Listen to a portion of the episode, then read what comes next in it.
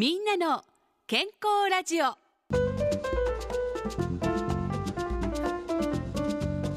お元気ですか？岩崎理恵です。毎週この時間は横浜市医師会の先生方に健康についてのお話を伺っています。今週と来週は横浜駅から徒歩5分。横浜相鉄ビル皮膚泌尿器科医院の江川由里先生に接触皮膚炎かぶれというテーマでお話を伺います。江川先生よろしくお願いいたします。よろしくお願いいたします。今回のテーマの接触皮膚炎とはどのようなものでしょうか？接触皮膚炎とはかぶれのことです。特定の物質に直接触れることで皮膚に炎症が起きる病気です、うん、その接触皮膚炎にはどのような種類がありますか？酸アルカリ溶剤など皮膚に触れる物質の刺激が強いために生じる刺激性接触皮膚炎と、うん皮膚に触れる物質にアレルギーがある場合に起こるアレルギー性接触皮膚炎があります。はい、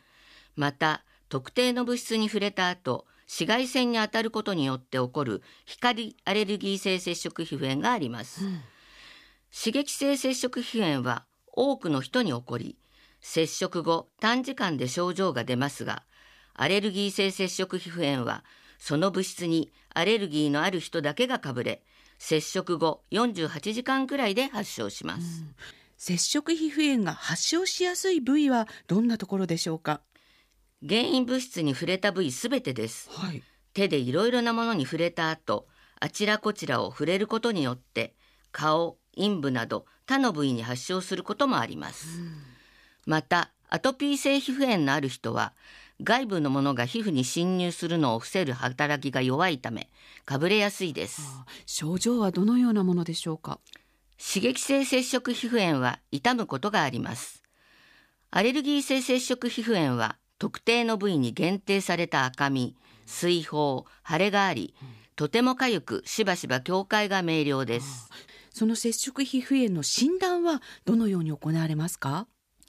詳しい問診をして原因物質と考えられるものを皮膚に貼って皮膚の反応を調べるパッチテストを行います、ええ、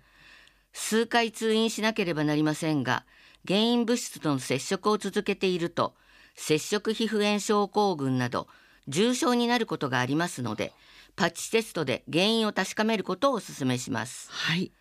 さらにジャパニーズスタンダードアレルゲンといって多くの人がかぶれやすいものをまとめて検査することができ、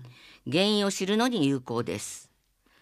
陽性に出た場合は成分を分離してさらに調べると良いのですが、製造業者の協力や専門機構の分析が必要です。では治療はどのように行われますか？原因物質を避け、ステロイド外用剤、抗アレルギー剤の内服を行います。必要な場合は防御、代替品を使用します。原因が見つかれば完治する病気です。わかりました。来週も接触皮膚炎について伺います。江川先生ありがとうございましたありがとうございましたみんなの健康ラジオ今日は横浜相鉄ビル皮膚泌尿器科医院の江川由里先生にお話を伺いましたお相手は岩崎理恵でしたこの番組は横浜市医師会の提供でお送りしました